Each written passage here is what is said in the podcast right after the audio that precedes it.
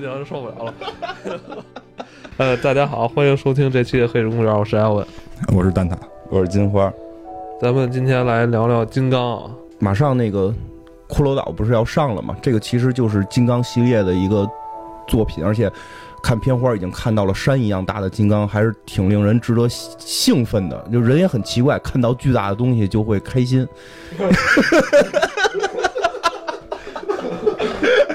呃，真的，真的，这回更大了，这回更大了，山一样。我看那海报是一个背背影的山嘛，黄昏之下非常酷。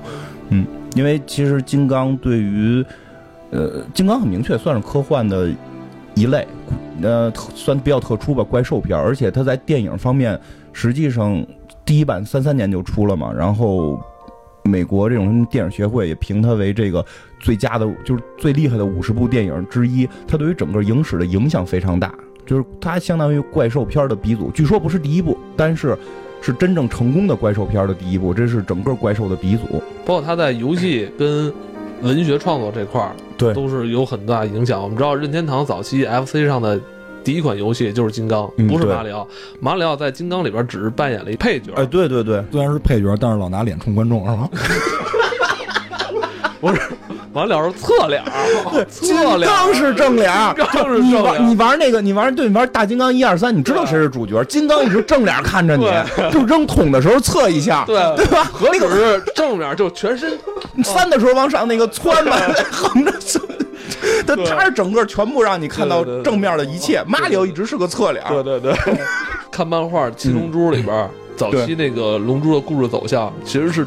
巨猿那块是一个很重要的一个对对对，包括到后来那个美版拍的那个 GT 龙珠，金色巨猿也会变巨猿。我感觉对于人类来说啊，巨猿就是没有智商的肌肉感爆棚的一个男性，就是很多男性就刨出智商那角度来说啊，我觉得在身材上都希望有有有那种。我跟你说，到那份儿啊，有没有智商没有意义了，你知道吗？绝对绝对武力压倒一切，是吧？而且金刚不光是形象啊，就是金刚这个电影里的很多桥段，就这些年一直在被人所致敬，然后在被人所沿用。哦，是吗？哪地方被人致敬？就是手撕手撕恐龙嘴那块儿啊。就是，然后一会儿我们会说到，就是金刚除了三三版以外，像七六版这些，它也有手撕嘴的镜头，但只不过不是这个霸王龙了，它是这个巨蟒。对，然后包括像这个零五版复刻三三版，然后把这个经典的撕霸王龙嘴这个桥段保留了下来。就是你看金刚电影，必须得有这个撕嘴这镜头。对，我看这个就要看撕嘴。对，因为因为不看就感觉少了一些什么，就感觉你春节晚上没吃饺子一样。对对对，就是这感觉。金刚是谁？金刚是咱们这边的艺名，其实他叫 King Kong，就是金刚这个名儿，其实大家应该都都知道。就是你即使没看过电影，没看过这个，玩过游戏，你也都知道这是只猩猩。包括港台其实都翻译它叫金刚，这个我觉得还挺逗的，因为它实际不叫金刚，就是它的那个英文名字叫 King Kong。对，King Kong 就它这个翻译特别妙的，就妙在它把这个音译跟这个本身的这个含义给结合的特别到位。就刚才。艾文也说了，其实这个东西叫刚，应该叫刚。然后前面那个 king 是王的意思，所以你说他正经翻译应该叫王刚。王刚老师，王刚，对，这是这是他的真实真实音，就直译叫王刚，就是 king 是王，对吧？对对刚，对对对，他指的是在这帮刚里边最厉害的那个叫叫王嘛，就啊刚的王，你也可以叫刚的刚。怎么叫这名都很怪，但是很逗的，是最早就完全音译出了一个词儿叫金刚，听着很像，对吧？因为我们也知道，其实，在英文姓金的都会翻译成 king 嘛，对吧？就是叫金刚。正好很逗的是，它跟佛教的那个金刚又是同一个字，而且就是其实佛教的金刚最早指的也不是这种巨大的怪兽，它或者说巨大的天神，它最早指的是类似于闪电、钻石。你看中国不是有这个说法叫没有金刚钻不揽瓷器活吗？就是那个金刚钻，就是就是钻石嘛，去能拉玻璃啊什么的这些，就是最坚硬的东西。在佛教里，原意它是最坚硬的东西。然后呢，包括闪电这种强大的这种法力，后来就用它去隐身，作为这个就是保护天的这种屏障，无坚不摧。最后再隐身一层，就成了这种保护这个佛法的这种护法天神。结果这个护法天神，其实你就知道，就四大金刚嘛，就最最常见的这四大金刚，就巨大个儿。巨大个儿。结果这个就很很很奇妙的是，从梵语或者说从这个佛佛教里边发呃发展过来的“金刚”这个词儿，和后来这个猩猩的这个“金刚”就融合在一起了。所以，其实在我觉得“金刚”这个词儿在中国是有一个跟全世界含义都不一样、包容更大了这么一个感觉。可能对吧？在欧美这个。King Kong 就是指的这只猩猩，在中国“金刚”这个词儿代表了就是更雄壮，然后更勇猛、更无坚不摧，所以就有了后来的变形金刚、金刚狼，就真的都是从这块引申而来的。所以就是后来这些很多大妖怪都会用金刚作为它的这个修饰名词嘛。但实际上说，我们我们聊就是金刚这个事儿，就把它还原到最开始一九三三年的第一版嘛，就是它实际上就是叫刚，而且是全片儿这个。直到最后，他们把他逮到好莱坞的时候，才给了他这个“钢之王”，是为了在好莱坞百老汇去表演的时候听起来更厉害一点，能吸引更多的人。他们编了这么一个称号，叫 “King Kong”，然后这个名字才诞生。哎，你说一九三三年是他影片最早影片诞生的年份是吗？对对对对，片子里边没有明确说一九三三年，但他讲的是今天的事儿。但是片子是一九三三年上的，所以肯定就是一九三三年了，因为本身表现的也是。这个，他们那个对经济大萧条时期的很多事情，包括那些女演员为什么会跑到那么远的一个地方跟大猩猩拍电影，是因为没有钱吃不上饭，然后那个可能要沦落为妓女的情况下，最后这个这个投资方投钱让她去的。那个电影拍摄时间是在三二年，然后三三年上映，然后它同期就是讲述了三十年代美国的这些事儿。嗯，呃。我觉得就是这个女性啊，就是以这个女演员为主，因为呃，《金刚》里面提到最多的叫呃，Beauty and Beast，就是美女与野兽。那么美女是作为这个《金刚》里面主要的一个元素出现。那么这个美女为什么也会被大家呃，就是很受欢迎，这么火？除了《金刚》以外，这个美女也很火，是因为这个美女她是经济大萧条之下的产物，她代表了那些被经济大萧条影响的那些人，穷困潦倒，然后没有工作、没有产能这种状态。嗯，所以。就是给人以很强的那种代入感，同时他又讲的就是那个三十年代的事儿啊，所以就是大家对这个就片子就是热热衷度非常高。那个女的就确实代表了经济大萧条之下，人已经就是非常的困苦，非常的呃难以继续生活。因为这个女主角在一开始出场的时候是在偷苹果，不管是三三年版还是最三三年是第一版嘛，然后最后现在我们能看到最后一版是零五版零五版嘛，零五版现在要上的那个。骷髅岛，就，哎，就包括这骷髅岛，就不是叫金刚骷髅岛，是叫钢骷髅岛。这个这个还真是，它就是还是按国外的翻译，就是刚嘛。骷髅岛讲的就就不再是这个故事了，它是一个延续。它后边我们可能会再单独聊它。咱就是说之前的这个三三版的时候，包括零五版也讲的是经济大萧条时期，它也讲的是三三年的事儿，完全的相当于复刻，相当于复刻，但是里边加入了一些不一样的感情色彩。嗯，我总我总觉得零五版看着会让人有些异样，三三版看着还稍微的。就是咱不抛开抛开那些特效问题啊，就是说这个剧情会看着更顺一点。然后对，特意说一下，其实金刚这东西挺逗的。这个好多人会觉得这是一个怪兽片胡编的。然后当初好莱坞就是为了怎么样怎么样，这个弄个大妖怪出来吓唬人，对吧？其实还真不是。就是我查了一下，金刚的原作者是一个特别特别著名的作家，他叫这个。艾德加·华莱士是一个著名的推理小说家，包括像后来的阿加莎，都承认这个人给了他特别多的启发和这个灵感，就相当于他认为就是这个他的启蒙的这么一个人似的。而且这个叫华莱士的这个小说作家是第一位，就是公认的第一位畅销小说作家，然后曾经是在图书排行榜上大概就是图榜。就这么一个人，最后他写的《金刚》，所以这个《金刚》的故事就是你能想象，他不是胡编的。这个人在创作《金刚》的过程中就死掉了，所以现在我们在看《金刚》的很多介绍的时候都不会提到这个人。他在创作完《金刚》，应该是还没有拍摄完，或者说没有上映之前就死了。最后完成《金刚》的是他的助手。是一个叫 Cooper 的人去完成的，然后这个人一生都在立志于做金刚的这个系列，但是后边做的就是动画片啊什么什么的这些。早期的金刚好像没有这么，咱们看零没有零五版那么大是吧？呃，零五版的更大一点，零五版的确实更大一点，科幻类型那种巨兽。嗯，其实差不多，因为现在就是据目测，这这东西只能目测啊，据目测说是这个三三版的大概是七米。然后这个七米多一点儿，然后这个零五版的是将近八米，就是多了一米，并没有说的有这种绝对的视觉差。但是马上要上的这个据说但是我三，我记得他在帝国大厦的时候，我感觉已经是一个几十米高的一个巨物了。没有没有，我记得在这个有一些介绍里面说，三三版的是二十四英尺，然后零五版的是二十六，啊对，差一点儿，对对二二十五好像是，它就是差好像是二十五、二十六嗯，就是零五版的相对要高一些，相对。但是不对吧？你看他那海报什么的，他差不多那个一只手就有那么一层楼那么高了。就是这个，我觉得咱们看对比，因为呃，三三年就是因为它是用逐帧拍的，那么就是可能因为技术所限啊，因为三三年拍摄金刚的时候，它使用的这个模型是木偶，就是那种可动木偶，它不像零五是用 CG 做的。那么这里面就牵扯一个问题，三三版的那个因为它是木偶做的，所以它大部分是直立的。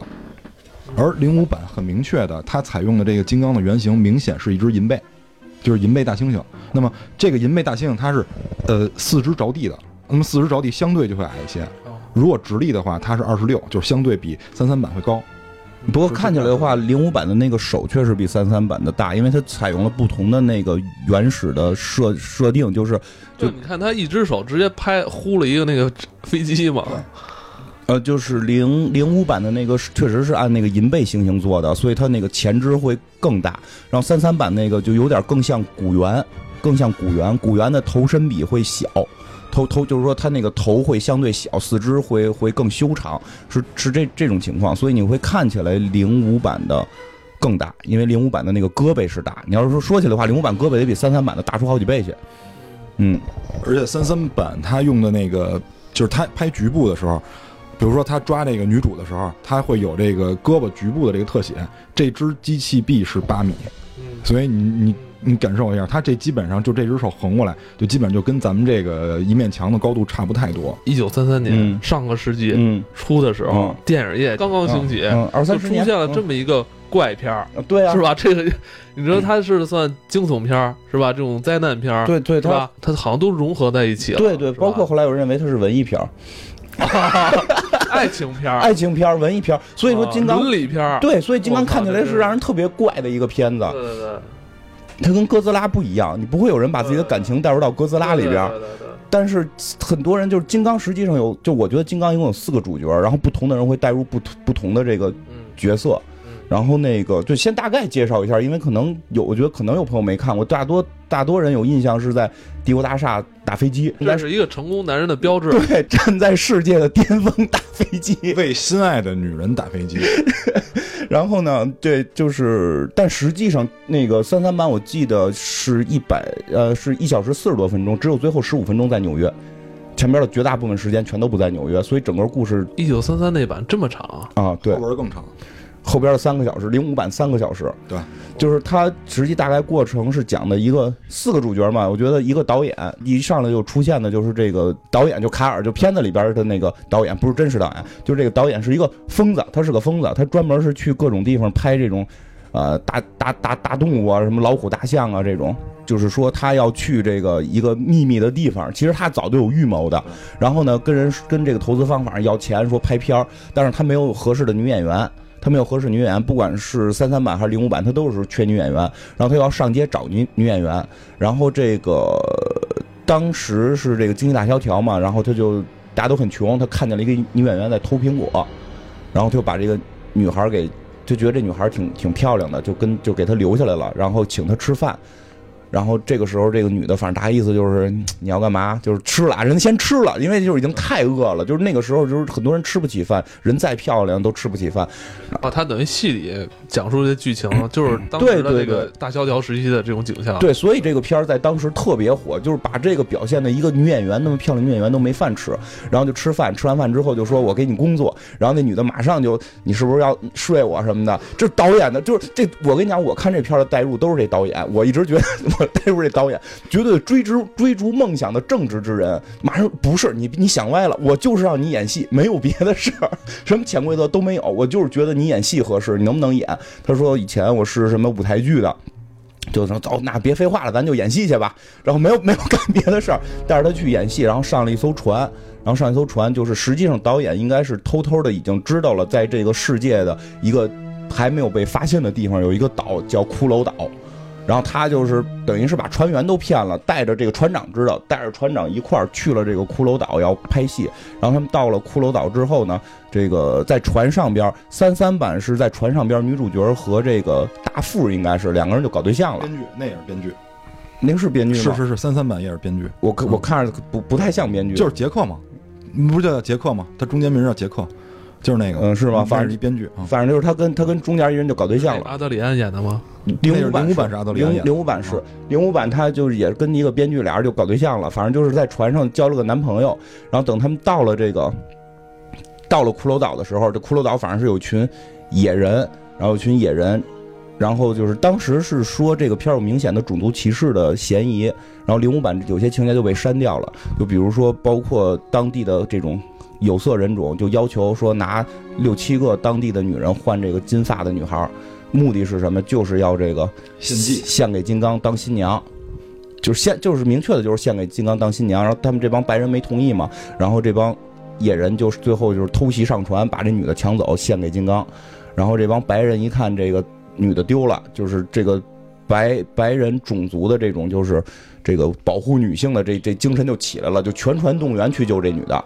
然后咔，这帮人就去了，然后去了之后发现就是一大猩猩给他给抓跑了。哎，首先说骷髅岛这个地儿好像真实存在的，呃，不存在好像。就是在他这个背景里交代是在印尼那个方向，但是我说一个特逗的是，你拿谷歌能查到它。对啊，我还特意查一下，这谷歌能查到，谷歌是为了配合今年《骷髅岛》电影上映特意做的宣传。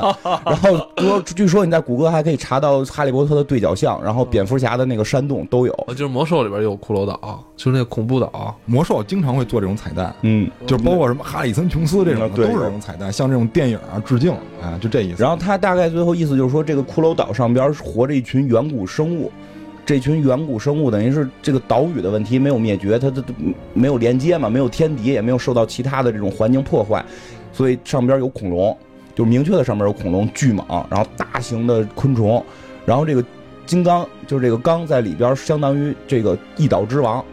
一岛之王，他就是把这个女的给给抢回来之后当新娘。其实三三版不太会有人把感情在初始的时候带入到金刚，因为他明显的是个暴力狂，是个色情狂。他把这个女的抓住之后还撕女的衣服，然后特别恐怖，然后没有一点对女的好的这个戏。但是零五版我觉得就改了嘛，三三版是不是像你刚才说的，有一些这种种族歧视种。族歧视？对，有很明显的种族歧视，因为他们有很多的说印象认为在把黑人去影射到这个猩猩身上，然后这些男人对这个黑人的恐惧感，就这个这个是西方的一种说法吧，因为我们没有种族歧视啊，我们都是跟可能也是一些评论家的臆测。呃，一会儿听到结尾，其实我觉得有影响，有影响，但它其实对种族歧视是个好的影响，就是缓解种族歧视的。但开始是有的，然后这个这个这个金刚就是那会儿的金刚真的就看着特别坏，这个女的就疯狂的叫，就没有没有这种沟通，然后这个对，因为我记得早期是被定义成这种恐怖对，恐怖片嘛恐。怖片。然后后来有这个霸王龙要吃这女的，金刚给这霸王龙给手撕霸王龙，嗯然后又又又肉搏大蟒，就就反正就是一通。然后这个他妈挺可笑的。你说那么大的霸王龙吃那么小一人也塞不了牙缝儿。不知道为什么他们吃点别的不好吗？对啊，新鲜啊！哎，你就比如说啊，你天天吃馒头，你突然看你蛋糕，你也奔那蛋糕去，即使它块儿切的再小，对吧？新鲜。有可能，有可能，所以他们说有白人至上主义嘛？为什么白人的肉比黑人的肉好吃？就就就是他有白人至上主义，这确实是值得批评的。然后后来这个就是这这帮船员就也上岸就去打打打这些妖怪嘛，打这些妖怪，然后就是最后反正是死伤惨重，死伤惨重。然后这个算是男主，我觉得不能叫男主角，就是这个女的的这个男朋友，最后把这女的给救走了。然后这个导演拿他妈的毒气弹给这个给这个猩猩给炸晕了。然后这个基本上零五三三都差不多，就是生使的使的武器不一样，然后把这东西给带回纽约了。把这个猩猩给带回纽约了。实际上，绝大部分戏全都是在骷髅岛发生的，在骷髅岛怎么去跟这个打这堆怪兽，然后这个怪兽之间怎么打，然后最后到了纽约之后，就给他给给吊起来去表演嘛。然后表演的时候，结果发现是这个这个三三版很明确的有啊，就是说开演了，然后这个呃女主角和女主角的这个未婚夫都到现场了。都到现场了，两个人已经成为未婚夫了，就是两个人已经要结婚了。而且这个女的说我不想看，我不想看的原因是什么？我怕金刚，我不想再回到岛上，我怕那只猩猩。然后但是他们觉得猩猩被控制住了，就一定要去看。然后去看的时候，结果就是这个这个闪光灯咔咔美光灯嘛，那会儿就是给这个猩猩给晃晃疯了。然后猩猩就暴怒了，然后给这个，然后就出来之后又继续抓这个女的，然后爬上这个。这个这个帝国帝国大厦嘛，那会儿是爬上帝国大厦，然后在帝国大厦上就最后这个呃飞机就打打这个猩猩，最后把猩猩给给干死了。然后剧情就这么仓促吗？就到到纽约到纽约很短，细腻的描写都没有，细腻的感情的这种没有没有，就猩猩跟女人一点感情没有。他有一些场景，比如说猩猩在四处找这个女的，就是他他爬上这个小区楼，然后看。大眼睛看是是谁？是这女，就是不是这女的？想起来了，嗯，就特别吓人，很猥琐，很猥琐。所以他三三版对星星的描绘非常恐怖，嗯，非非常恐怖，一点没有善良的一面。然后这个，但是是说起来就是说，三三版恐怖是恐怖在于。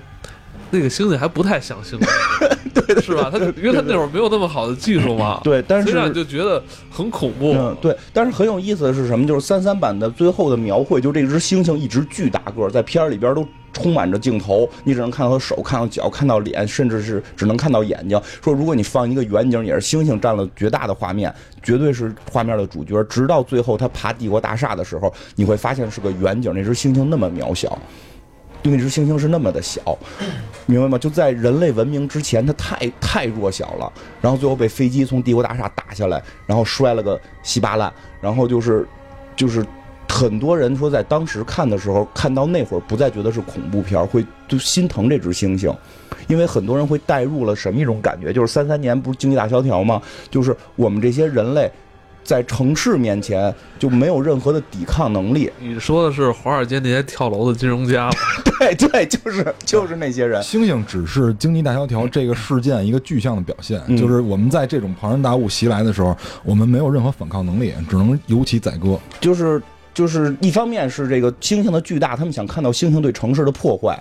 然后呢？但是全片前面那么多是在表现猩猩多强大，而到最后结尾的时候，他从，他就像那堆股票经济似的，从他妈的这个这个帝国大厦上摔下去，那么渺小。在城市里边，你再强大，你也变得渺小。实际上是当初经济大萧条时候，人们已经开始对现代经济产生怀疑。嗯，他觉得我不如我就是跟山里边，我能吃饱饭，能能能，对吧？因为经济大萧条，你就连饭都吃不饱了，对吧？咱们政治课学过那个牛奶灌上毒，对吧？就他们多坏，不给老百姓喝牛奶灌毒。呃，就是那会儿。人们也会很迷茫，所以那只猩猩到最后结尾时候，好多人会去同情这只猩猩，包括这只最后猩猩摔死了。两版的最后结尾应该是一样的。然后那个导演就冲进来了嘛，就是那个那个卡尔导演就冲进来了，冲到那个星星身边，咔是吧？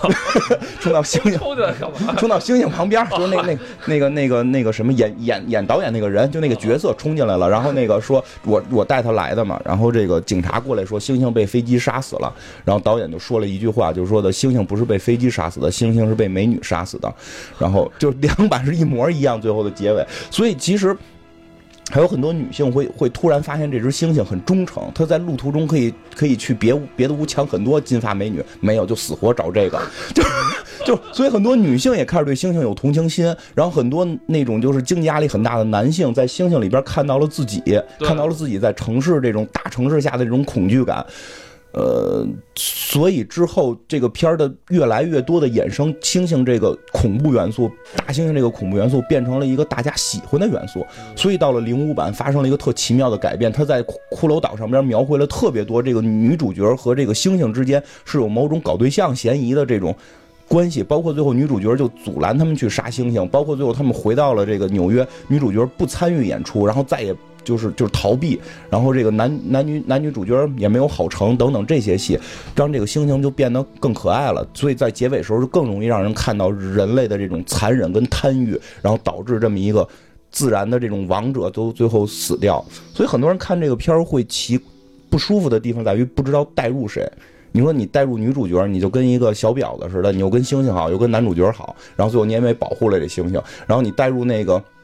男主角就是你媳妇儿让让一让一畜生给弄了，你你你也没弄回来，就是很多很难代入。所以我最早看的时候，我跟我一朋友嘛，就是练健身的，他代入的是猩猩，因为他觉得。对，我看你写的那个，我也是，我看你写的那个那个文章了，贪欲所破坏我觉。得他就是你内心的那种人类那种本能，对啊追求那种原始的那种本能，对对对，但是要健身是吧？对，为什么要？见。但是我带入的是导演，我追求梦想，疯狂，就是。是吧？导演在这里边也是贪婪的根源，嗯。因为他嘛，其实就是我觉得三三版导演很正面，很正面。然后我就不太一样，我觉得就是因为三三跟零五，呃我们可以认为零五把三三重新拍了一遍，嗯。但是其中他因为加入了某些细节，就是三三有些细节没展开，但是零五版。彼得·杰克逊嘛，嗯大家都知道，场面人是吧？场面人就是善于花钱，嗯然后他会把其中某一些矛盾激化，然后展开这些剧情。所以零五版有的时候人设跟三三嗯不太一样，嗯，对啊，因为我我在我，但是我不管看三三还是零五的时候，我代入是那编剧，我带入就是谁谁水牛就是不是就是为了那个姑娘有疯狂的那种，以前干过这种事儿，就比较疯狂，为了姑娘跟一个猩猩对打。就是比较疯狂，对，干过这种比较疯狂的事儿，所以我代入是编剧。我不行，受不了。我觉得 你这么说话，我完全带不了。你是那个阿德里安，因为你们俩相差太多。你是咱一开始的那个捶你捶你胸口的那个人，我现在觉得你们俩要打起来了，你们俩像是情敌，一个是编剧，一个是猩猩。不行，受不了。然后，哎，我一会儿要捶你胸口。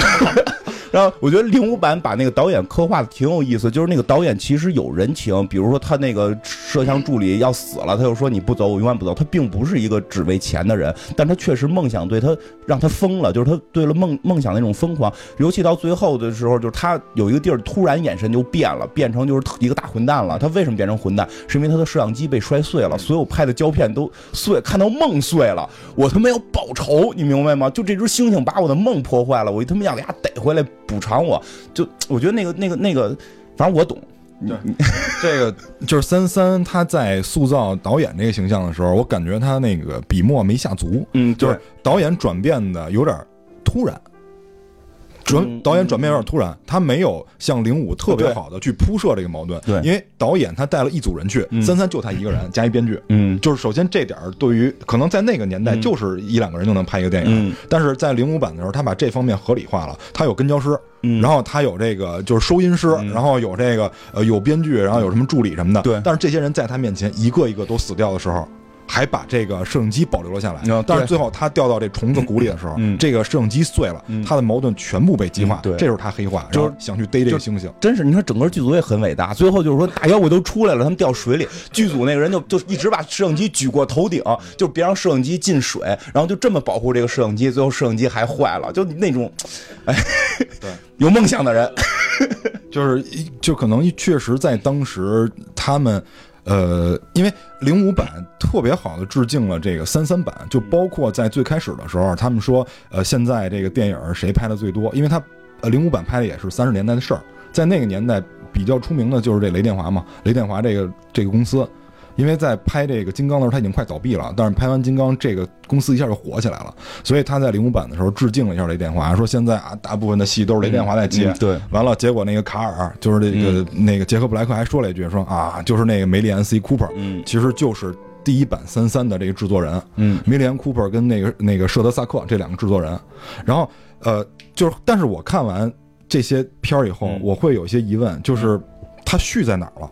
但是后来我我发现它是有些续作的，嗯。我们我们觉得这个续作它有效的填充了一下这些剧情，比如说嗯。比如说，我就之前那个艾文跟我推荐了一漫画，因为我我那漫画我也看完了，嗯。它实际上是在续三三版的这个后面的故事。哦，那我大概看了一点，对。是讲他儿子的事儿，对。后来也出漫画，是不是？对，嗯。然后在这个三三版金刚之后，嗯舍德萨克和 C Cooper 这两个人又拍了一部嗯同年上映的，叫《金刚之子》，嗯跟这漫画是衔接的，跟这个漫画是衔接的，就是卡尔在发现就是这个猩猩在帝国大厦上被飞机打下来以后，然后不就结束了嘛？这个在这戛然而止了嗯。但是我心里就有一疑问，这尸体怎么处理啊？嗯然后结果就这个这个疑问在漫画里得到解答。嗯然后这个我先说这个这这个电影三三版这个电影，这个电影后面还有一部叫《金刚之子》，是这个卡尔在发生这件事以后，觉得很对不起这个纽约，因为他毕竟造成了这种恐慌，然后他有点那个赎罪的心理，就又回到了骷髅岛。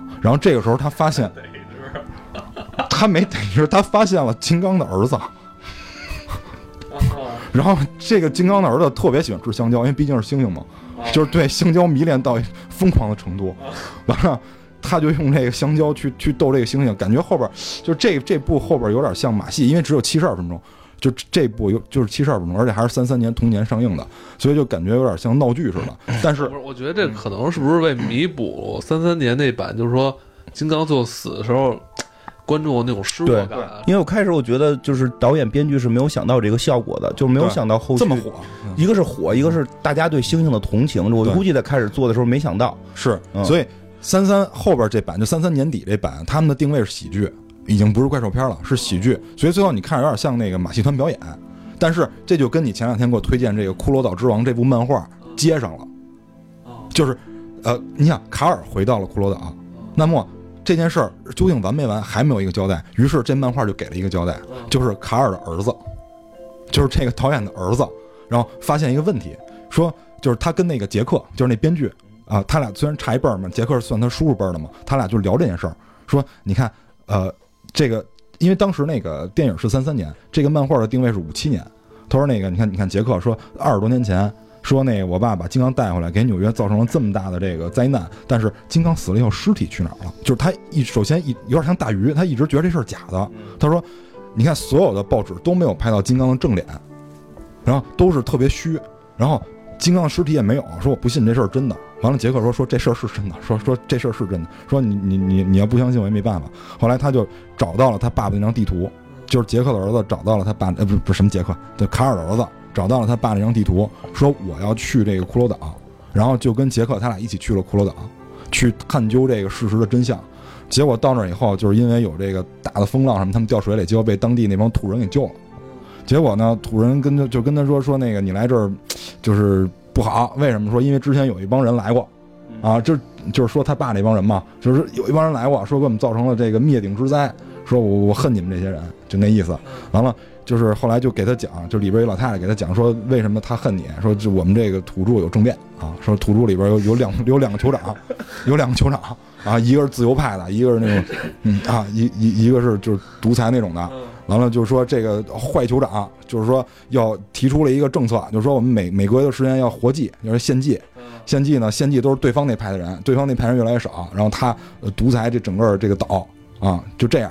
完了说这个刚才跟你说话这女的说特恨你这女的是那一派的酋长的女儿，啊，完了说现在发生什么事儿，就我给你讲一下，啊，就是说的是这帮人来了以后，就是来了一帮现代人嘛，然后那土人发现他们有枪，然后两边都想利用他们手里的武器去把对方干掉，结果后来，结果后来说那那我可以答应你们啊，但是你们给我说好什么好处啊？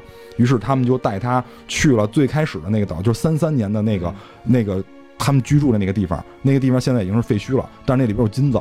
他说我我给你金子，你们把枪让我们用去干掉对方。结果他两边都答应了，他两边都答应了。然后就在他要出尔反尔的时候，就是出尔反尔的时候，这时候金刚来了。那金刚为什么来？是因为坏酋长信奉的一个神是一只大恐龙，叫镐。对，刚搞 就刚和搞的故事，叫镐。刚才这个漫画的剧情啊，他出现这个金刚已经不是那只金刚了，对是儿子，他的是他的儿子，没错，是他的儿子。等于讲的是这个金刚跟这只大恐龙对，故事。因为这只因为这只大恐龙把金刚他妈弄死了，就是这金刚之子的妈弄死了，啊，所以这金刚一直怀恨在心。但是这只恐龙呢，又是那个坏酋长信奉的神，然后这个讲的是这个金刚复仇的故事。然后最后卡尔他儿子也看见卡尔了，完了就哎把这事儿一聊，就就这个故事才算结。就这么结束了啊。那那那个恐龙跟金刚儿子有没有打起来啊？打就是那个，因为这里边活撕霸王龙是经典镜头嘛，所以在漫画里重现了一遍。每回都要撕霸王龙。对，然后活撕了，活撕就结束了，就是因为金刚的仇已经报完了嘛，然后就继续成为这个骷髅岛之王，因为总共漫画就五卷。那个对，三三年是撕了一只，然后零五年撕了三只，对就是能力还提高了，然后再到六几年就开始撕哥斯拉了嘛。对，但是那个就是六十年代那个《金刚大战哥斯拉》是东宝，东宝出的，东宝出的。现在是这样，现在是其实我们马上要看的那个骷髅岛是传奇跟华纳的嘛，他们跟东宝有合作。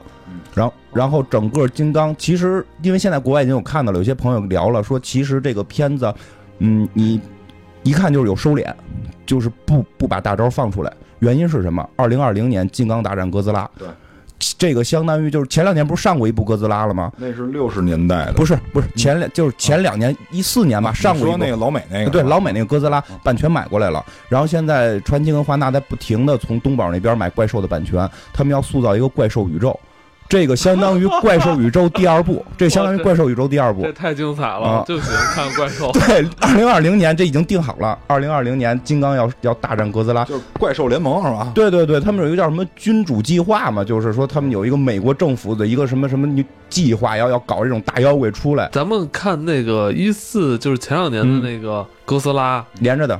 我还挺感动的。啊哥斯拉最后是好人为了保护我们，对对吧？深沉的背影，对对对，深藏功与名，对啊，让我想起了朱自清。让我想起了撒旦先生，就是保护了世界，然后还不留功与名。那个哥斯拉就是在老美那版里面，他是为了杀死那大蚊子嘛，嗯长得跟大蚊子似的那妖怪嘛。怎么说啊？就是但是哥斯拉，你你知道美国为什么干这事儿吗？嗯因为就是哥斯拉诞生是日本对美国的一个报复，就是因为这个。就刚才我们说金刚嘛，金刚这一系列除了有金刚、金刚之子以外，还有一个七六跟八六版。嗯然后七六跟八六版就会提到特摄的问题，嗯所以我我们一会儿可能也会去聊一些关于这个哥斯拉的特摄。我先简单聊一下这七六跟八六版，因为这俩算正统续作。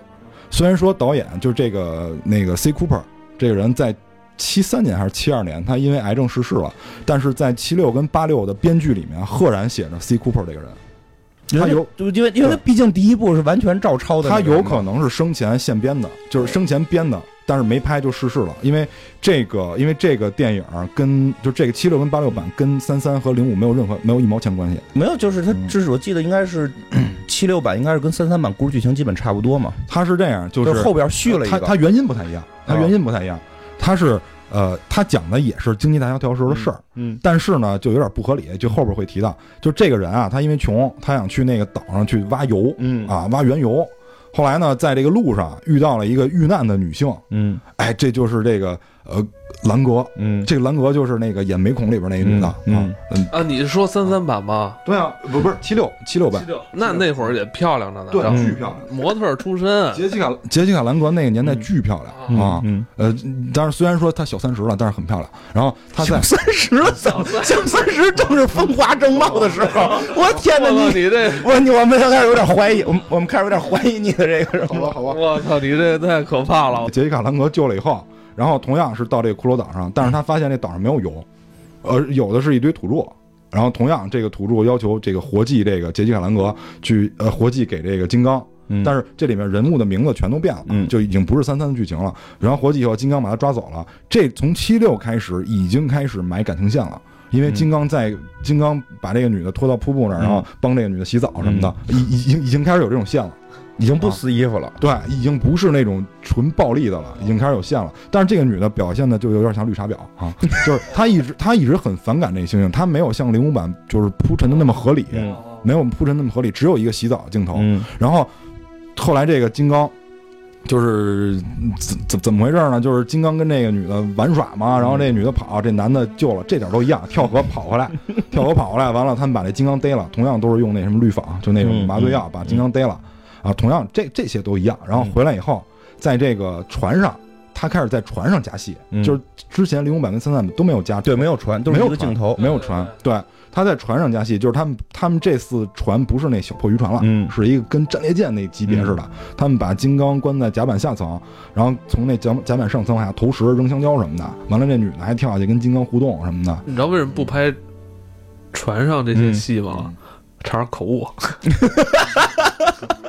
为什么呀？压根儿就不合理。嗯，对，他不好弄回来。金刚你是给他关在甲板下头，嗯。他不动换那没问题。嗯。他如果要动换，那我们知道船啊，在对啊就完了。那一下就翻了。你就必须得长期麻醉他。对，嗯所以年说投食他醒了跟你聊天互动，我操，我觉得这个都不太合理。其实。因为七六版，因为就是你看这个三个时间的呃、嗯。片子啊，这个时间啊，三三七六和零五，嗯。三三最成熟的技术就是逐帧，嗯。七六最成熟的就是特摄，嗯。零五最成熟的就是 CG 动态捕捉，嗯。就这金刚里程碑就在这儿，就是它三个年代代表了最当时最成熟的那个技术。金刚其实想跟这个女孩儿回到城市里生活。金刚是怀揣着这个单纯你的梦想，不是你你你听七七六版后头那个那段那段更怪，那不是这样了。你你你说这特合理，因为这女的就是一绿茶婊，两边全勾搭，她又勾搭这编剧，又勾搭那里不是编剧了，那里就是一探险挖油的，然后又勾搭这金刚，又强大，完了又有嗯爱心，是吧？又一个很细腻的一个嗯形象，你没有的他都有，对，没错，是吧？就是七六版对猩猩这个性格塑造是一转捩点，因为七六年这个猩猩已经是人扮的了，就是瑞克贝克扮的这个猩猩，穿着一身那个皮衣，装扮成猩猩，还差点闷死在里边啊！真的，还是小啊，这是真的，就是他真差点窒息，就因为拍这个片儿。然后反正回到纽约以后，这次不是在百老汇舞台上了，这次是在一个露天的像体育场的一个地儿，然后一个大笼子把猩猩推出来，然后就是猩猩开始破坏，然后最后不是帝国大厦，带着这个女的爬上了世贸双子，就爬上了双子塔，爬上双子塔以后，他最他这里面认为。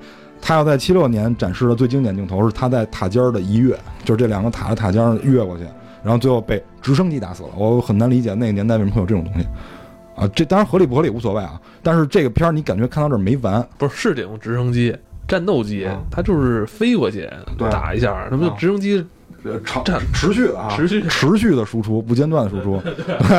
然后你会发现，就这片儿没完。于是十年以后出了八六版，八六版就是八六版的前五分钟吧，因为我看那个是生肉版，而且是俄语发音，我完全不理解。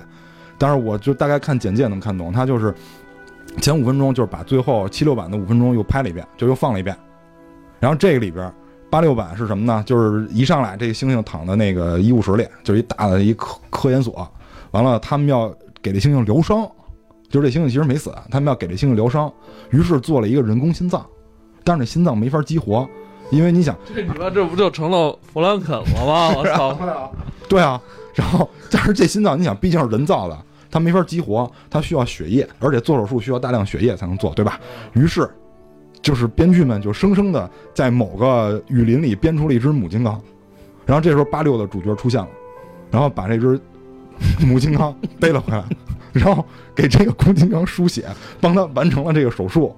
然后这个公金刚在疗伤的时候，他们把母金刚关在一个仓库里，公金刚关在另外一个仓库里。啊，你想，这个一公一母，他俩不在一屋里，完了只有他俩是同一种族的，哎，为什么我听着有点像亚当跟夏娃这个感觉呢？就是这感觉。是吧？就是这感觉。然后这就是这个公的金刚，这男性的这个金刚苏醒了以后，开始闹啊，你把我媳妇关那儿了，然后就开始，什么叫他媳妇儿？就是他，因为他刚一站起来，他发现自己被人关着，他一站起来就捅破那天花板了，就看见了，在别的地儿关着母金刚，啊，不是这金刚从头到尾就是流氓，你知道吗？就是就是为了那件事儿，完了跟人类对干，好，从头到尾就是为了这个。然后他就把那个呃仓库里的母猩猩救了，救了以后，完了他俩就去这个那个热带雨林里就是私生活去了。快活，哎，快活。然后这个时候，然后这个时候男女主男女主，哎，男女主缺心眼儿的，非要观察他俩的生活，因为因为为什么？因为刚才我们说那个、呃心脏是人造，那男女主是演员，他们想通过观察金刚的生活来学习生活，是吧？对对他们崇尚那种自然的生活。而且女主女主是那个大夫，就是主刀医生，就给星星做手术那医生，他身上装着一个盒，这个盒是那个心脏的那个状态监测器，他要看那个金刚能不能就是术后恢复的好。完了，完了，完了，到晚上。他俩在这儿睡，旁边俩金刚，我也不知道这人心为什么这么大，就是那俩人在这儿睡，俩金刚在这儿睡，就就隔着一小山包，你知道？完了，结果第二天他们俩一醒，然后就是这个军方就来了，说不行，说金刚这种祸害，我们不能留他，然后就把那母金刚带回去了。然后这公金刚救不了母金刚，因为这个时候公金刚去去，我怎么又隐约听到了这个《白蛇传》的一些剧情了？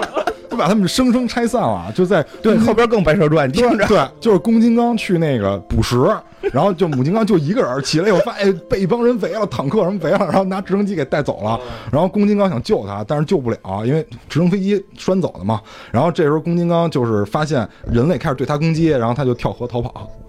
跳河逃跑了以后呢，最后就是一个复仇的故事，就是他追踪到这个，他从这个雨林里。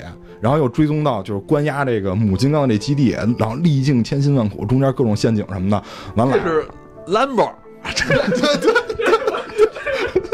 对，第一滴血，第一滴血金刚版，然后然后对，然后就回到这人类基地去救这个母金刚，然后就跟人类对打对打，就各种坦克车对打，打完了以后，这公金刚也死了，但是公金刚在在临死之前发现母金刚有小孩了，然后这个时候母金刚正在生小孩。然后他看到自己的孩子出生的一瞬间，然后瞑目了。这我什么呀？这不是，但是确实是存在的。这个片子真的有，就瞑目。而且我就看评论特别逗，就说你看这个片儿，如果你能看进去，你就是疯了。你再看两个穿着毛的人谈恋爱，就就就 你还不如看男女主。毕竟女主是琳达·汉密尔顿，就是终结者那终结者那女的，终结者的女主琳达·汉密尔顿啊，对吧？然后所以好多人会把注意力放到。就男女主上，然后不去看金刚，然后最后，呃，我们会以为这个又是一个这个王子复仇记是吧？就是这个小金刚长大了回来复仇，其实没有，就是那个妈妈和儿子在热带雨林里快活的生活，就完了。其实，其实，我觉得这八六版有点。跑偏了。其实我觉得是对，是是这样。其实我觉得什么呀？就是他们人类特别，就是金刚这个东西特别怪，人类特别难以在里边去束缚，就是去表达自己的感情。你对他的这个感情是特别扭曲的，然后恐惧、喜欢、代入感都融合在一起。所以就是金刚这个怪兽，我觉得比别的怪兽更让人就是觉得有魅力的地方就在这儿。你你对他爱与恨，就比如说你你你喜欢哥斯拉，其实后来有很多人喜欢，但喜欢哥斯拉，你觉得他是他是。保卫地球的这种说说不好听点是你们家的一个动物，就是地球是，比如说地球是人类，哥斯拉是我们家的那个藏獒。对。然后他虽然很凶猛，但是他可以帮我保护家，我跟他是这种关系。但是金刚会有代入感，然后你觉得自己可能是那个怪兽，但你又无力反抗这个城市。然后你对于这个性啊，这个女性上面又很怪，因为三三就是就是金刚跟这个人类，他对那个女的那么忠诚，但是不能搞。就不能搞，就是洗洗澡，而且蹬蹬衣服，然后当洋娃娃似的，不楞不楞。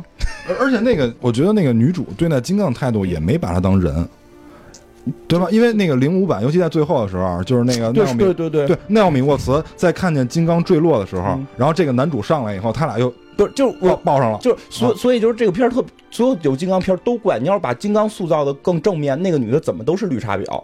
对，那个女的怎么都会被塑造成绿茶婊，所以三三版看着会舒服的是那女的不是绿茶婊，对，那女的很正面，就是大妖怪抓我，我逃跑，我讨厌大妖怪，所以这所以金刚的戏都特别，在这点就是就怎么说，就是人类的贪欲，城市在毁灭自然，所以人类在里边代入的代入不进去，特别不舒服。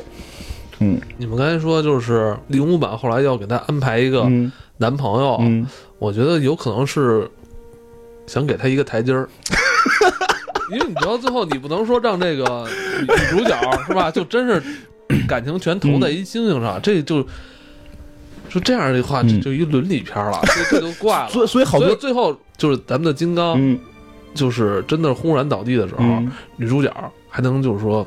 啊，没关系，虽然对他是有感情，但是我还是有有我有男朋友。对对对，我觉得 对对对，要不你要不你会就很怪，那你这最后怎么着？那女女主角就变成那个爱情悲情片、悲情片了。所以很多人会觉得这里边带有伦理性。没有男朋友，他这个戏份最后很难收回来。对，我觉得就是这女主对金刚态度一直就是把它当动物对待，就没把它当成同样一个种族的，咱不可能把它当人类。因为毕竟不是一个物种，嗯，零五版有明显的把它当同类的感觉。零五版对是有，包括那个就是塑造特别，就是彼得·杰克逊塑造特别好的，就是他在打完那几只霸王龙以后，那女主很明显的要跟他走的时候，那金刚特傲娇，然后不看他，就特别像小小两口闹脾气，特别像。但是你会发对，但是到最后的时候，金刚坠落的时候，阿德里安上来，他俩马上抱在一起，我感觉他的就是对它的那种情感还是有点像宠物那种感觉。嗯，有有，但是就是模棱两可了。模棱两可。我觉得还有一种可能，金刚对于他来说是对男性的一种美好幻想，是吧？对，就能保护你。对啊，是吧？这种强大到可以保护你，是吧？你就确实有关系，因为你想经济大萧条的时候，每个人都希望有一个强大的东西在保护他，因为没几年超人就出来了，食物链顶端了，高过于人类，是吧？高过吗？个来说，个来说，你就说拿让世界上最厉害的人 人类跟他单挑，那没戏啊，没有戏啊！你也不要去利用什么这种工具。不过不过你说雷是就是他他厉害的地方在于他是灵长类，他打恐龙的时候你能看出来，就是他可以用手用脑，他可以使武器。嗯嗯。这个还真是不太一样，就是这个金刚可以拿砖头砸恐龙，所以你看这段的时候，你会觉得特解气。对对对，他在完成这些动作，他在这种跳跃，他这种力量，他这种愤怒，你就很愤怒。你把那个，你把被金刚揍那个恐龙想象成谁了？网络喷子。我就想说这个，估计就是把他们把他们想网络喷子，因为金刚最后撕他嘴，就是我，对我就是想撕这网络喷子嘴，知道吗？特别有道理，特别有道理，特别解气。但是还说一个简单的不太一样的地方，就是零五版里面漏了一个点，就是三三版有一个活撕巨蟒，啊，对，这里是没有的。零五没拍，零五是没有的。但是七六连巨蟒也讨厌，对，巨蟒狡猾挑事儿 都是他，对，也撕他嘴，对，七六版就撕了，也撕了，对，七六版有且只有一个镜头。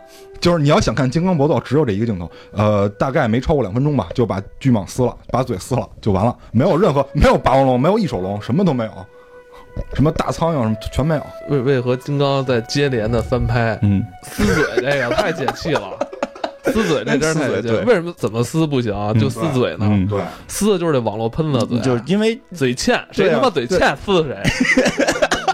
网络之前也有欠嘴的，对吧？对对吧？小报记者是吧？对啊，对啊，都有。那会儿基本那会儿基本上都是靠这个杂志，还有那个时评那种小报。咱们刚才也提到恐龙了啊，既然它这个故事设定里边有恐龙，古老，对，很古老。金刚在地球上以前有没有过出现呢？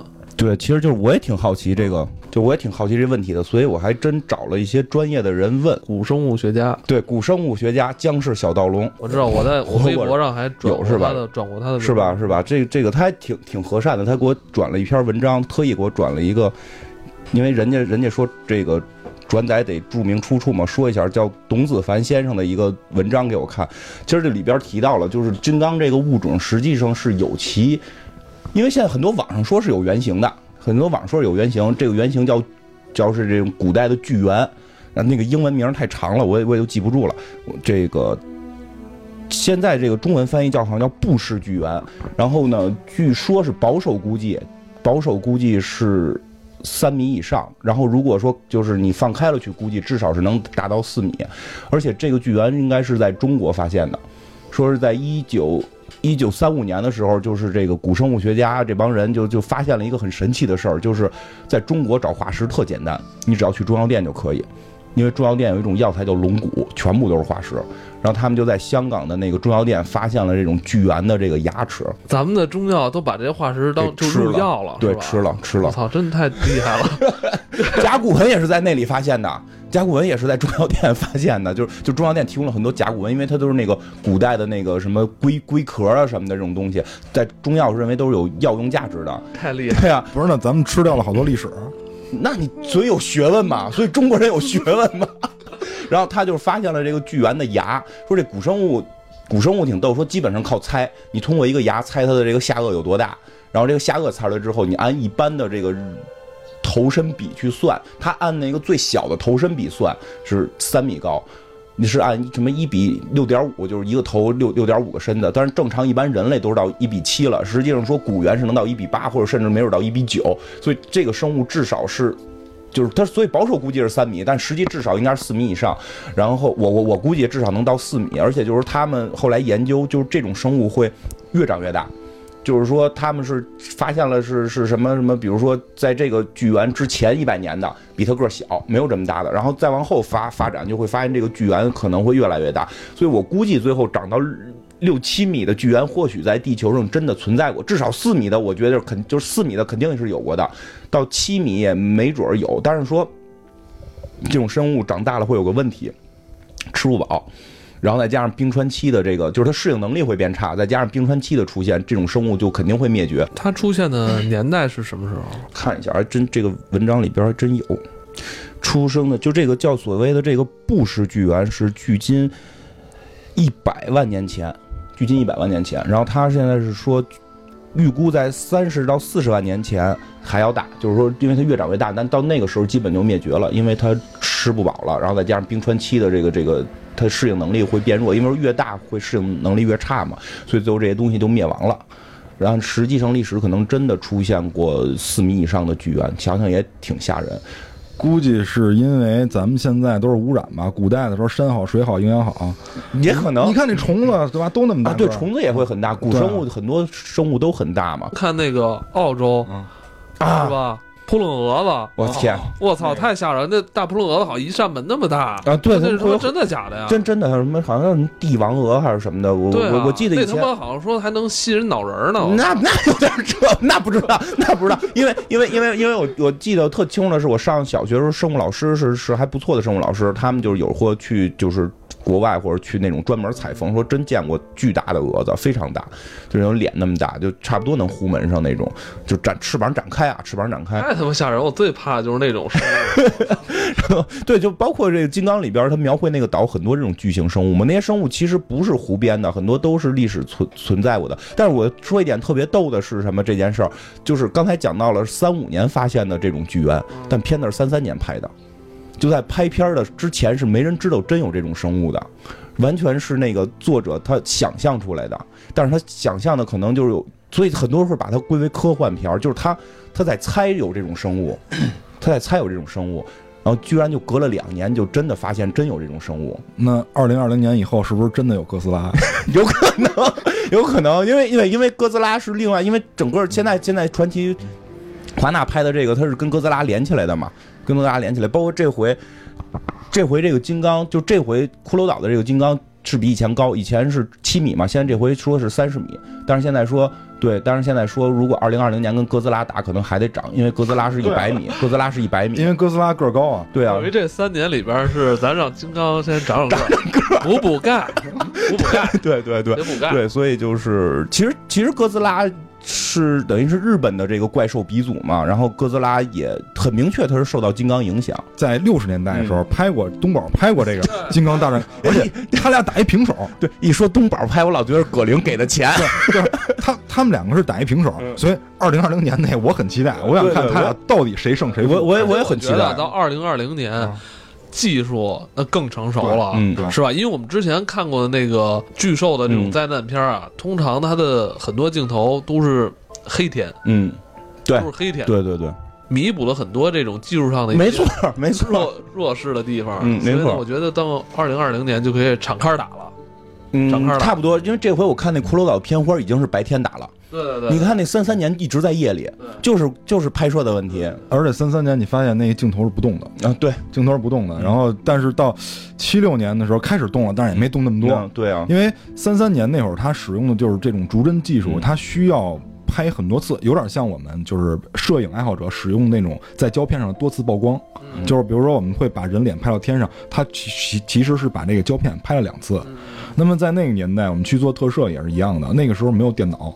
那么只能是多次拍摄，因为我们之前说，呃，在三三年的时候，他们用的这个金刚实际上是会活动的这种木偶，嗯，是木偶。然后到七六年的时候，就是由真人穿着戏服，就是这个呃皮衣，金刚的皮衣去拍。那么到这个零五年的时候，我们就要感谢这个安迪·瑟金斯了，就是这个金刚的扮演者，采用的是 CG 动态捕捉。这个瑟金斯他还。扮演过很多比较厉害的角色，比如咕噜啊，这《指环王》里的咕噜都是他演的。所以就是随着技术发展，我估计这个二零年这个，但是我有一点不能理解啊，就是这个哥斯拉人家能玩嘴炮的人，嗯，人嘴里能发冲击波，对啊，这金刚怎么办啊？我们能发元气弹。物理攻击高，是不是？对啊对啊。龙珠后来好像是他变成那个变成巨猿巨猿的时候也在发不波，冲击波也发冲击波，就是现在只是金刚跟你人类打用不着发波。对啊，你看那个那个哥斯拉那个开始打也没发，最后打急了才发的嘛。所以最后没准这这个金刚在二零二零年时候会发，也没有发冲击波，卡梅哈梅嘛，然后啊，对对。对，人可能练功夫了。就后来这几年不光长个，还练功夫，跟跟一个有道理。龟仙人练功。夫。而且我觉得打起来，哎，你哥斯拉别下水，有本事咱就在陆地上干。而且我跟你说，我跟你说，那个金刚，金刚灵活，呃这个是关键突然看那个哥斯拉没那么灵活，这是关键嗯，但是灵长类动物确实还是手非常灵。而且我老觉得咱们看金刚就觉得他应该会功夫似的。对，我也觉得应该会功夫。而且金刚，金刚其这其实龙珠那个大巨猿就是受金刚影响嘛，这很明确嘛，所以他也没准会发冲击波什么的。然后就是金刚，它可以使武器，对，这这是最重要的。嗯这这真的他可以使武器你是。说把那楼房拔下来捅人家是吗？对呀、他可以使武器，可以使武器，就是，呃，之前的几版里就有过砸石头嘛，用石头砸人嘛。然后这回我看片花的那个骷髅岛里边，他已经使棍子了。对，漫漫画里他用三角龙三角龙的头骨去刺那个，哎，哦对呀、哦所以他打哥斯拉的时候，估虽然估估计哥斯拉有嘴炮，但是他有那个、哦那个武器。哎呦，让你这么一说，我感觉好像哥斯拉又弱势了。对呀、如果他没有这最后到那会儿，没准双节棍啊什么的都出来了，也说不一定。你拿两个霸王龙的那个大腿骨，然后中间给连上，金刚使一个双节棍，我跟你说，如果真打起来，我觉得咱们的代入感肯定是在金刚。那肯定的，啊就是就是哥斯拉代入感会弱嘛。但日本人朋友可能会更多的是代入哥斯拉。对，因为就是哥斯拉诞生，对，就是回到刚才那个话题，哥斯拉诞生是在日本。那我觉得这次要是老美拍的话，虽然他把哥斯拉买过来了，但是我觉得他会把金刚拍的强势一点，那肯定的，因为哥斯拉它的诞生是基于美国犯的一些问题。对，就是因为我们都知道哥斯拉诞生啊，跟这个战争是有关系的。日本当时有一个杂志叫《Nippon》，啊，他是这个三四年的时候有一个德国留学生啊带过来的，就是日本人去德国留学，然后回来创办的这样一个杂志。他认为通过想他想通过这个杂志给世界展示一下日本的这种风貌，然后。日本觉得这个方法很不错，然后于是就决定了向德国去学习。当时日本是没有成立电影法案的，德国成立了一个叫电影法，然后日本马上学呢，叫映画法。在三九年的时候成立了映画法，映画法有点让这个就是内务内务省和这个陆军宣传部有点让他们统管的意思，所以当时导致日本电影大萧条，因为他们只允许这个片方去拍摄跟战争相关的，去歌颂这个战争，然后但是。当时处于战争年代，就二战前后嘛。那么日本人去电影院是为了什么？是为了逃避战争。但是你天天给我拍战争，我受不了。哪年？就是在三十年代末，硬化法成立是在三九年啊。然后四一年的时候不是珍珠港了吗？然后这个时候，这个时候主旋律就诞生了，就是特摄电影就诞生了。这也是哥斯拉诞生的一个前身。就是因为我们只要聊特摄，就绕不永远绕不开远古婴二，这个是应该是在特摄领域的一位大神级人物。就是他当时拍了。一个叫做那个就是《珍珠湾大海战》，他拍了一个电影，然后同时在呃当年上映的还有一部就是动画卡通动画，叫叫什么呃《桃太郎之救》，就是那个施救的救，一个救底下一个鸟，这两部这两部片儿影响了以后未来日本的电影和漫画走向。那个漫画很简单，就是这《桃太郎之救》很简单，当时有很多人在电影院里看的热泪盈眶了，其中有一个人叫手冢。手冢大师，因为手冢大师一直被誉为就是漫画界的火车头嘛，所以他被这个影响了以后，他立志终身要以这个漫画为自己的主业。不是，我一直觉得手冢大师是一个特别好学的大师，还专程来过一次中国吧，向我们的万籁鸣大师进行了学习交流，对吧？对对对对对，去学习，就是手冢老师在就是呃怎么说，就这方面做的还是很像很有这个大师的这种风范，而且。他被这个就是漫画影响非常深刻，他的人设就是他的漫画的人设，基本上跟这个《桃太郎之救》里面人设非常非常吻合。就是那个戴着戴着一个头巾的那个猴子，就是来自于这个，就是来自于这个漫画里的。包括后来他有很多就是像什么那叫什么原子什么什么少年那些，基本上都是跟这种题材是有关的。然后我们再说这个电影，这个电影采用的是特摄，四四十年代特摄，然后远古大师就展现了这个。珍珠港这场战役，当时看完了以后，所有人都都震惊了，都震惊了，因为这个片儿，这个片儿的导演山本加次郎，这是黑泽明的老师，就是你知道这两部片儿有多厉害了。然后《远古婴二》这部片儿拍完了以后，就是美国打赢日本以后，提了一个要求，说你们把珍珠港纪录片给我们。然后当时日本人疯了，说我哪有纪录片？说我们就被你们打成那样，我们哪哪有功夫拍纪录片啊？后来才知道，他们说的是《远古婴儿》这部电影。是这部电影，这就是特摄片的一个由来。特摄片在当时被誉为主旋律。然后在五四年的时候，五四年的时候发生了一件事儿，叫第五福宫丸事件。这是一什么？就这个刚才我们说的这个名字是一艘日本的渔船，然后在某一天的时候发现天上下灰，这个是什么？这个就是核试验的那个核辐射灰，就是美国在比基尼岛进行了那个氢弹试验，进行了氢弹，对，比基尼岛进行了氢弹试验，在太平洋。在太平洋，对这个岛一直被誉为是美国的一个靶场，就老在那儿做实验。是离日本很近。对，离日本很近，所以它的那个辐射灰就落到了这个渔船上。然后这个渔船开回日本以后，就开始陆续的船员有人死亡，因为被核辐射了。所以等于日本经历了三次，就两个原子弹加一个这个。这是哪年的事儿？五四年。五四年。对。所以五八年哥斯拉就诞生了。哥斯拉哥斯拉由来是什么？就是因为进行核，就是因为进行核试验爆炸，把海底就是已经在地壳以下的那个远古巨兽炸出来了。哥斯拉是远古巨兽，就是在电影里被认为是远古巨兽。然后当时那个什么博士就说这个就是在地底下然后被炸出来了。就是即使最后他们把那个哥斯拉打死以后，就是这博士还自言自语，就是说海底不光有他一头，还有若干头，你们再炸还会有。就是他，因为当时日本拍这片儿，他不敢太太深刻的、太明显的去骂美国，因为当时日本属于被美国占领那个状态，就是就是这个影片的监制方是美国军方，他不敢骂美国，他只敢通过这种就哥斯拉这种形象去影射美国，就是你进行核辐射会会会反人类这种的，所以就是日本对于特摄最后为什么会变成一种文化，就是因为日本他对这种战后这种末世情节、病态的这种回忆，就是特摄。它真在哪儿？就是我也喜欢零五版的金刚，但是我也喜欢七六，也喜欢三三版金刚，是因为什么？我觉得三三跟七六版金刚它有那种拳拳到肉的感觉。它虽然不是没有电影那么花哨，没有电影那么炫酷，但是它那种真实感，就是它把房子打穿那种真实感是存在的。就是我觉得这个是，呃，也是特摄的一个优势吧。包括我们后来看到那个奥特曼，还有那个恐龙特级可赛号，用的都是这种特摄的手法，所以它那种感觉是。就是电脑无法替代的，因为电脑我们总是觉得有距离感，而且很平面，就有点像纸片在打。但是特摄就没有这个感觉，一直延续到今天都在用，包括后来那个假面骑士也在用这些。对，都是。你要看奥特曼，不会觉得真的那么真实，我觉得没有电脑做的好，但是它有一种不一样的感觉，因为它是人眼，那个是人眼。其实说白了，最早特摄还是为了廉价，还是为了廉价，但是后来形成一种文化。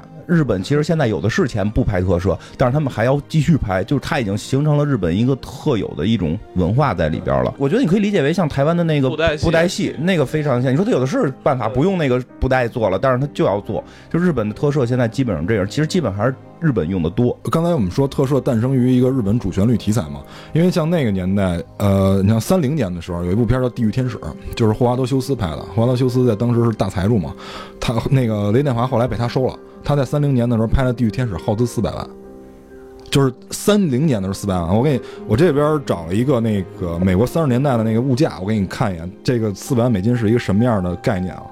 就是三八年那一个物价，当时一套新房子是三千九百美金，现在这种房子要到五十万美金，也就是说大概是要乘以一百多一点倍数。那么四百万美金，你想吧，就是小小十亿一个概念。就放到今天就是小十亿一个概念。你说拍什么电影能花小十亿拍一个电影？然后霍华德休斯拍这个电影，除了花钱多以外，还当时没有特摄技术。霍华德休斯不懂什么叫特摄技术，就是他非要让空军的驾驶员在天上玩花，摔死八个飞行员，就是因为为了拍这片八个还是六个忘了，反正摔。他他这钱都是呃给人赔这个抚恤金 了 是吧？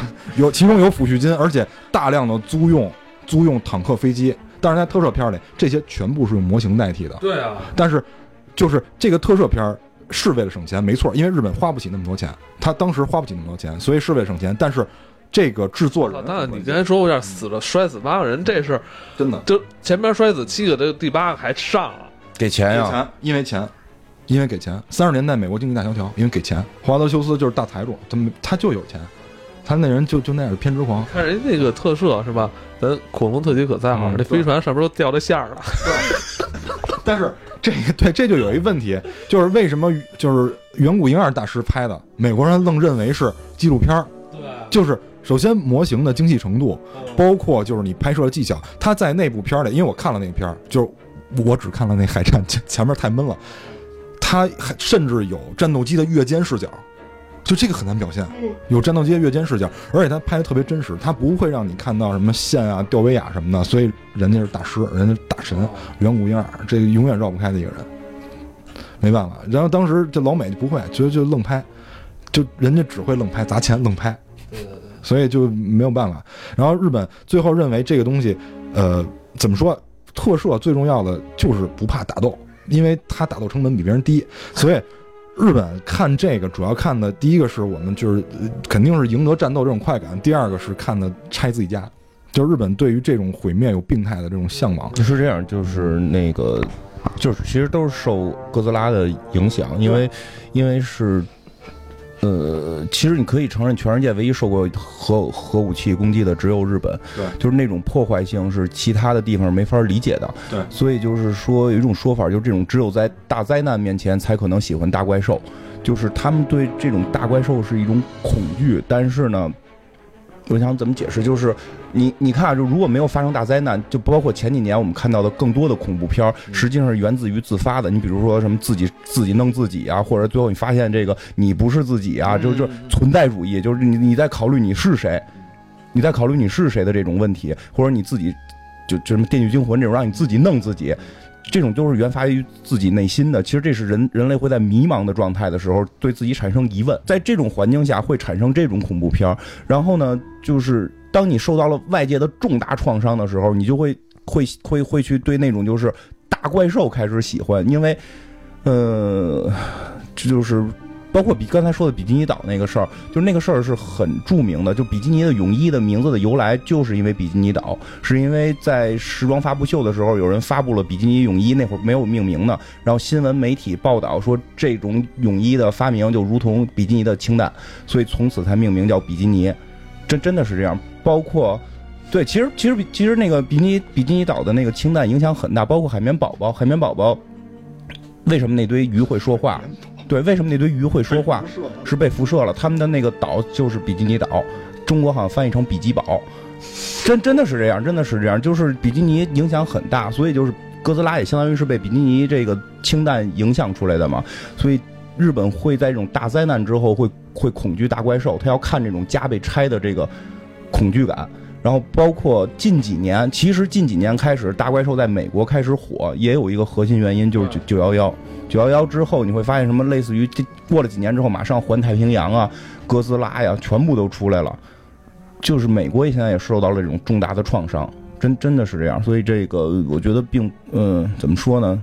就美国人现在也有这种大大恐慌的感觉，所以要看大怪兽互相打。很奇妙的是，不管是金刚还是哥斯拉，最开始都是以恐怖形象出现，然后人们开始喜爱。你看日本，就是后来我看过那个一个日本的那个也是那种特摄的哥斯拉片，就变成外星的所有怪兽来打地球，地球人没有办法了，然后召唤哥斯拉。哥斯拉出现之后就手撕所有怪兽，就。对对对，我记得好还有哥斯拉大战什么宇宇宙什么的啊！对对对，哥斯拉后来成为日本英雄了。就地球的守护者，对对对，他是他是以一个保护者形象出现的，但是他保护了前提是我以同样也会拆你房子，拆房子是必须的，拆房子是必须的，嗯，所以就是就是我我后来总结了一下，嗯，就是这个呃老美跟这个日本的怪兽啊，嗯，有有某些程度上不太一样，嗯，比如说啊，就是这个老美的怪兽是因为美国它是一个大熔炉的一个社会。他的怪兽有有相当一部分是来自于移民，嗯，你看这金刚，它不是美国本土原生的，它是在某一个岛上，后来被愣拽过来的，对对吧？然后让他参加什么表演这种，从非洲黑人，那个那兄弟，对，很明显的影射是，有点就是这意思。美国故事片跟看过吗？没有啊。然后然后这，然后然后这个日本的是这样，日本这个虽然有一些怪兽来自于外星，嗯，但是。就是他，他不会在这儿发生一些事儿，就是来来了就干。包括你看奥特曼啊，奥特曼虽然是这个 M 七八星云的，但是他不在这儿住，你知道吗？他只是临时附身。所以就这个就是文化，它也导致这个怪物的由来也不太一样。然后你再看这哥斯拉，就是地底本来就有，我我不是生变出来的，就是我本来就有，就是所以它这个根据民族文化不一样，它这个怪兽的由来诞生也也会有一些区别。对，但是但是都这些最后这些怪兽都会变成守护神，因为现在的这个金刚就是就是马上要上的这骷髅岛的金刚已经明确的不再是大妖怪了，是守护神。是那个岛的守护神，然后一群无知的人类非要去炸人家。不是不是，快到尾声了。这骷髅岛到底是讲的一个零五版之后的事儿，还是之前的事儿？不是之后，因为据说啊，我看到资料，据说传奇是想先拍零五版，就是前传。嗯。但是结果这个导演后来提议说不拍前传了，说因为开始有一个前传，就包括在金刚的时候其实埋了线了，就是金刚的金刚零五版的时候，导演拿着一张地图，那张地图哪来的？有人也提到过，就是那片里边也提到过，就是曾经有人从那个岛逃生了，那个船到底是怎么回事儿？实际最早骷髅岛是要拍那艘船，应该是就是从拍那艘船，以及这个导演这张地图是从哪儿来？开始我以为是漫画那，后来我看漫画也不对，漫画是后传。开始一直包括前两年宣传都是骷髅岛是金刚前传，但是后来据说是这样，导演觉得没意思。咱们咱们这个，你想三十年代、三十三年再往前。能有啥武器啊？咱来点狠的吧，咱咱这个就按滴滴血拍吧，咱来越战吧，就真真是这样来越战吧，越战最狠嘛。而且其实越战也是美国的大创伤嘛，就是他拿这个大创伤，这些人物好塑造，包括这里边好像萨米尔杰克逊塑造那些人物形象，都是有越战后遗症的那种。所以他又找了一个越战的时间点，然后呢，又正好说是能跟这个，他不是要跟哥斯拉合并了吗？他能跟哥斯拉宇宙去去融合，包括什么哥斯拉里边提到了什么这个氢弹的那那些事儿，就全都能够融合上。就他有一个好像是有这么个影射啊，不确定。就是说实际上那个比基尼岛的那个氢弹不是实验，是炸大怪兽的。是要把就是美国反大国潮炸死他们，好好像是有这么一个影射。哦，他们要洗白自己，有可能，有这个我不确定啊，但是他有一个影射，因为两个片都开始要提到五几年的那个大大型核爆的问题，然后跟怪兽是相关的，然后就是美国还有一个组织是专门在一直研究大怪兽的，这回等于是这个组织出面要去找金刚，然后但是呢欺骗了其他所有人，然后骗他们一块儿去，骗他们去这个岛上找金刚，好像是有一个秘密的一个任务，然后这回这个金刚还。长个了嘛，长长长得更大，所以这回这个金刚跟零五版的金刚已经不是一个金刚了，然后完全连不到一块儿了，等于就是一个全新的世界观，对，全新的故事，对。但是这个故事有可能是会为三年后的《金刚大战哥斯拉》来做铺垫的，对，就就明确是明确是就是前传，所以说可能拍摄很收敛，就是所以咱们就可以放下之前的什么三三版啊、七六版啊，当做没看过一样，也可以当做没，就确实故事剧情连不上了，确实故事剧情连不上，而且你刚才说那个金刚也不是同一只了。那肯定不是同一只，三三年那个死掉了嘛，这回长更大个了嘛，活了也活不到现在了吧？也长命百岁嘛，就可能三三年才七米，可能是一个婴儿期，然后。了，现在三十多米是吗？现在三十，他要三年长到一百米呢，闹着玩呢。啊，对他为了追赶哥斯拉那个儿是吧？追哥斯拉，他三年得长一百米，他这三年得长六十多米，他能跟哥斯拉对打。所以我觉得他跟哥斯拉这场战斗，他的对手并不是哥斯拉，他的对手是他自己，知道吧？他他对抗自己的身高。对，包包括还有一点说的就是，这回应该是在那个岛上没有恐龙了。我估计这次看不到恐龙了。呃，有其他怪兽啊，有其他怪兽撕其他怪兽。我估计，我猜测啊，没恐龙的核心原因是就是收敛，就是恐龙跟哥斯拉长太像。哦，你你跟恐龙打跟哥斯拉打，除了有个嘴炮没有区别了。所以我估计他诚心把恐龙这条线给留下来，留在二二零二零年跟哥斯拉打的时候去用那些动作。我是这么猜的，但但是很明确说应该是没有霸王龙了。我我说这感觉少了很多乐趣啊！但是他加入了一个更怪的，就是之前没出现过的这个骷髅怪，就就不是不是古生物了，就是从地底下出现的骷髅怪，那个就是另一种生物，就是你可以看另一种金刚的打斗，而且主要实际上看着金刚配直升飞机，然后据说啊，据说是有最后金刚跟萨米尔杰克逊的对战，萨米尔杰克逊单挑金刚，然后。看网评友说了，说最后那个镜头拍的特别牛逼，是你已经分不清是金刚的眼睛还是萨米尔杰克逊的眼睛。那请问他会不会把他神盾局的下属招过来？雷神在，然后那个女主角是后来要演惊奇队长的，所以大家看着特别坦然啊，他们只是没发招而已嘛。就是神盾局带着洛基跟那个惊奇队长来打金刚嘛。对，真真这个真的是这样。据据说那场戏片花里现在已经看到了一些，就是就是。萨米尔虽然非常小，但据说那个眼神的坚定性，在面对着那个金刚的大头，就就据据说你最后分不清谁是金刚谁是局长。我看那片花，哎，我怎么记得是一个女孩啊，在对着金刚啊？对，你看是在在是刘勋对着 我，我。就 两队，两队，那两队是另外一队，另外那队就是跟是是是是人类的正常派，就是爱金刚的。萨米尔杰克逊那派应该是，据说里边会有一些剧情的铺陈，是这个他们从越战退下来之后的那种本身就有越战的后遗症，再加上战友被金刚给弄死了，然后他就要报仇，要杀金刚。那照你这么说啊，我觉得可能这次导演想让咱们观众更多是带入到这个戏里的地球人身上，是吧？嗯，我觉得听你这么说，好像有这个意思。因为咱们这现在也有是吧，硬汉了。优点是什么？就是不会再出现零五版那种，就是你代入感错乱的问题了。因为明确的金刚是守护神，然后这个雷神跟惊奇队长这两个人物，他们是男女主角，男女主角是爱金刚的，就是那个情感不会出现偏移。我操，你喜欢金刚还是代入金刚，还是恨金刚，还是害怕金刚，就不会偏移了。金刚基本上是好人。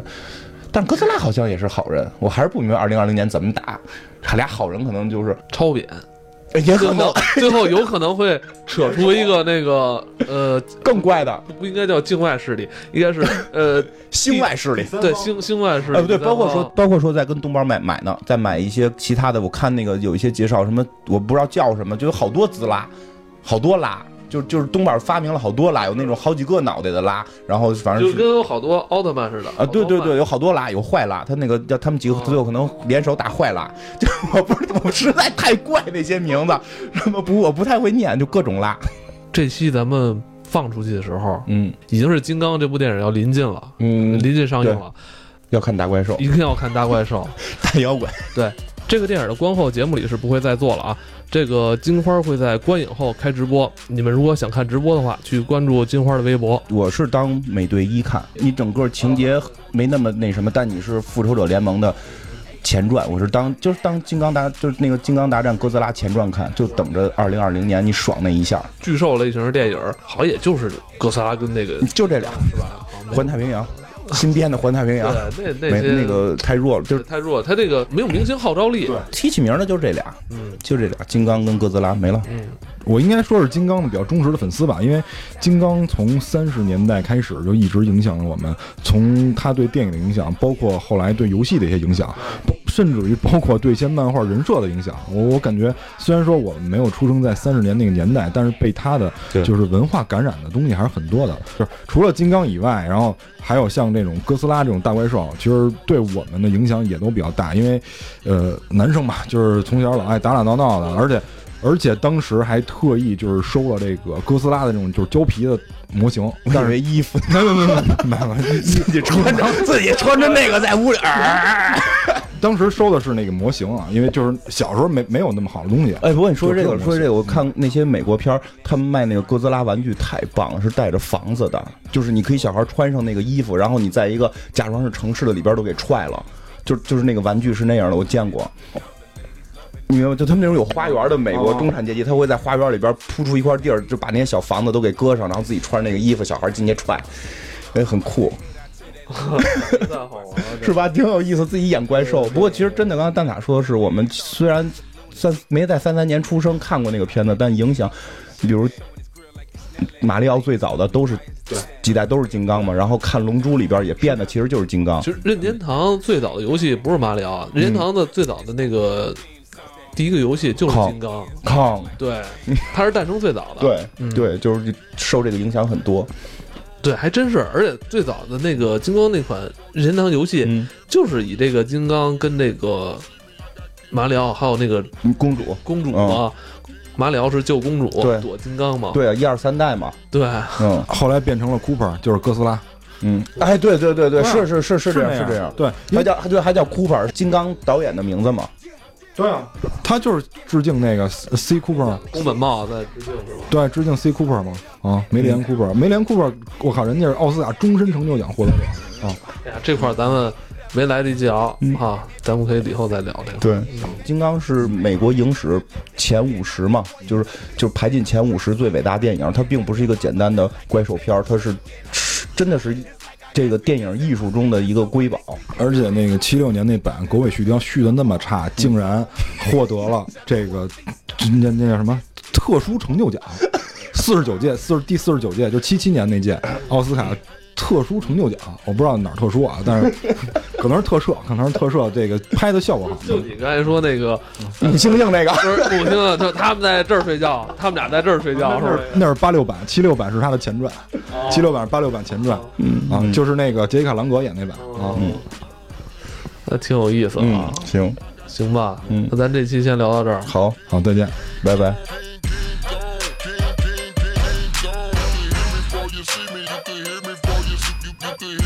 You see me. I got